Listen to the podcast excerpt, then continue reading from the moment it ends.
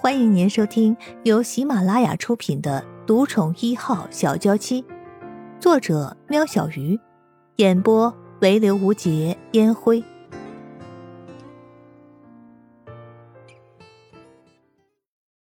第七十八集。啊，伊人呢？你回去安排一下，带念平和念安回国看看外公，顺便打听安觉的下落。盛雪不知道和沐风讨论了什么，突然要生意人带着孩子回国。妈，你说什么？你是认真的吗？生意人不是不想回去，只是连同孩子回去，眼前这两个妈妈不会后悔吧？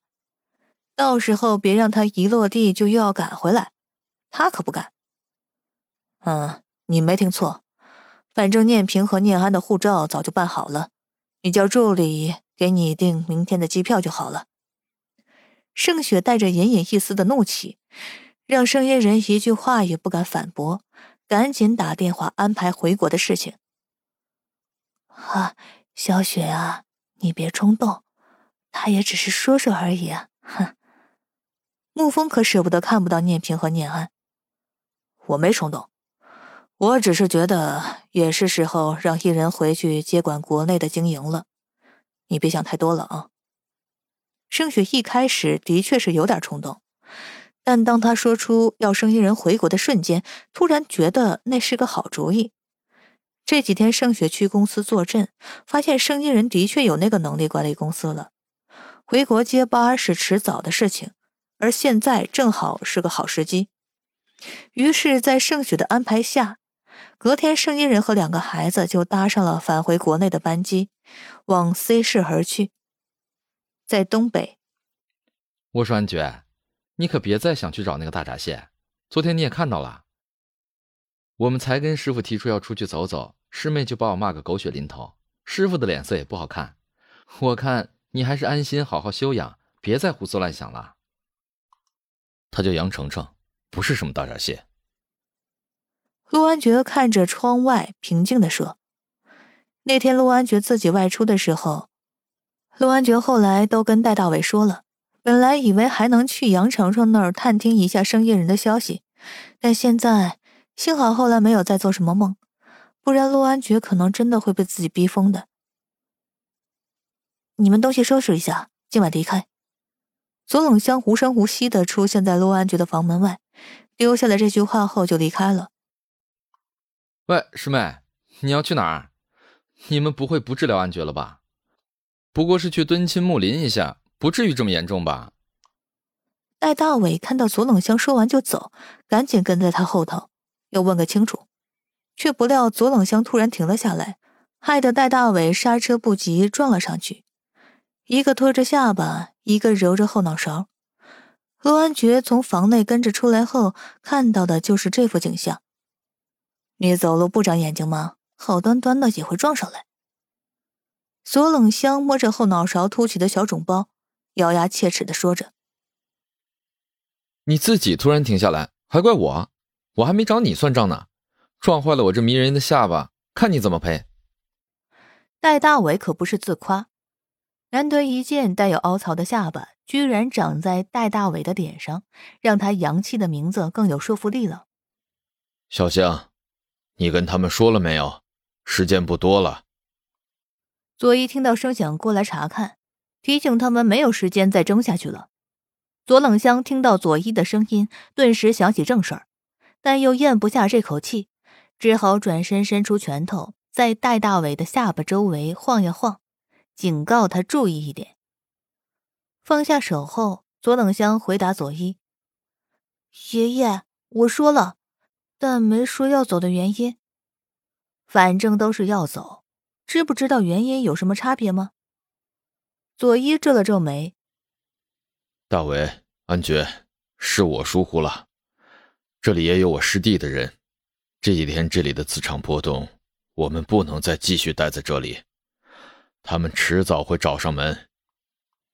只要一帮陆安觉治疗，他们就会越快被发现。凭他们几个人。根本不是对手。师傅，你早说嘛！害我以为安觉到邻居家串门子也能那么严重。戴大伟总是知道真相，对那个说的不清不楚的师妹左冷香给了一个白眼。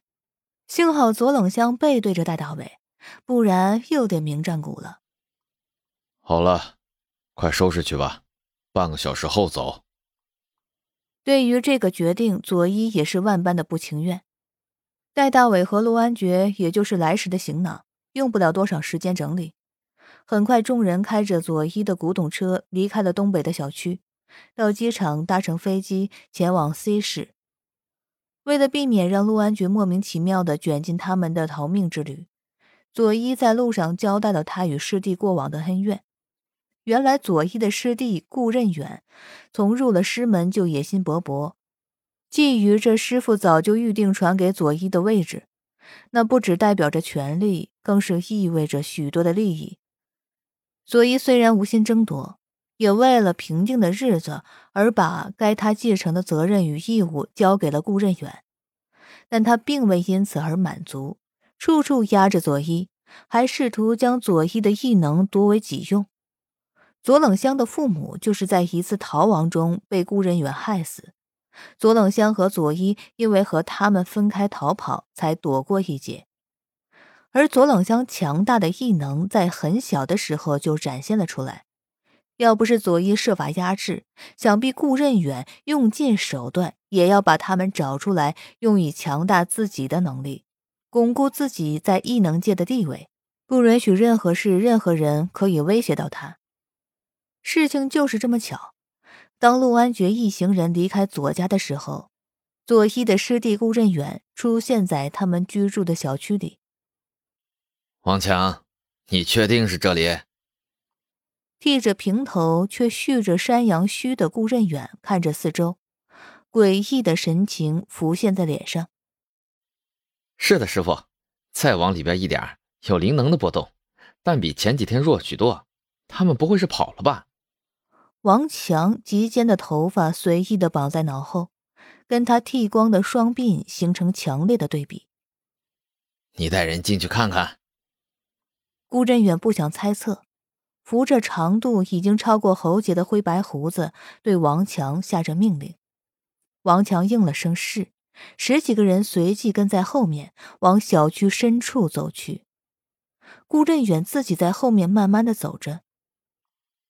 哎，师兄，看来你找了个这么好的地方，看来我还来的不算太晚。充沛的灵力，难怪佐伊躲到这里来，也难怪他们找不到。谁知道佐伊胆子这么大，就住在跟他们总部的同一个城市里。灯下黑，真是不无道理。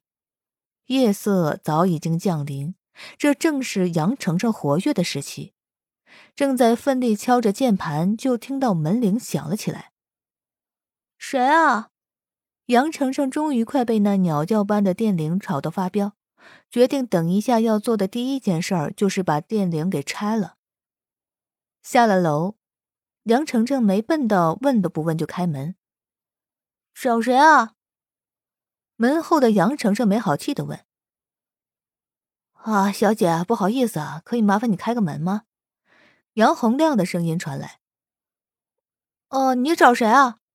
这么偏僻的地方，又是个男人。”杨程程傻了，才照来人说的做。虽然脑子冷静，但杨程程紧握着手机的手却抖了起来。“啊，小姐，我的朋友本来住在最里面的那栋房子里，今天想来拜访他，他却不在。不晓得你有没有见过他呀？”顾任远看到左一房子里那些刚凋谢的花，就知道他们刚刚离开不久，说不定还躲在这个小区里面。他打算做地毯式的搜索，绝不放过。哦，我没有跟他们来往过啊。哎呀，好了，我要忙了，你们走吧。杨程程转身就要进屋，却听到身后开了门的声音，吃惊的转身看着门缓缓的被打开。出现了一个男人的身影，介意我进来看看吗？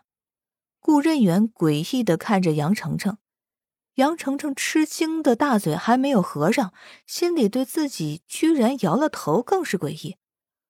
妈呀，这是哪招啊？啊，谢谢，那我随便看看。顾任远对杨程程使了个眼色，杨程程便点头，还乖乖的跟在顾任远的身后。看完了整个房子，确定左冷一没有在这里面。顾任远本来打算要离开的，却玄关柜子上的一张名片吸引了他的目光。陆安觉。顾任远拿着名片对杨程程弹了个手指后问道：“你认识陆安觉？”听众朋友，本集已播讲完毕，下集更精彩哦。